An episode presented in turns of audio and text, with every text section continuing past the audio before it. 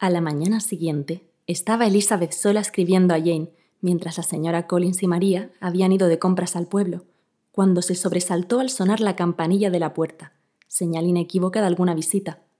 Aunque no había oído ningún carruaje, pensó que a lo mejor era Lady Catherine, y se apresuró a esconder la carta que tenía medio escribir, a fin de evitar preguntas impertinentes.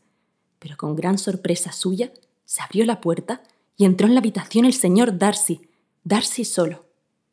Pareció asombrarse al hallarla sola y pidió disculpas por su intromisión, diciéndole que creía que estaban en la casa todas las señoras.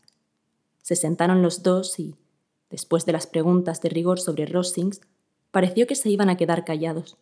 Por lo tanto, era absolutamente necesario pensar en algo, y Elizabeth, ante esta necesidad, recordó la última vez que se habían visto en Herefordshire y sintió curiosidad por ver lo que diría acerca de su precipitada partida. ¿Qué repentinamente se fueron ustedes de Netherfield el pasado noviembre, señor Darcy? le dijo.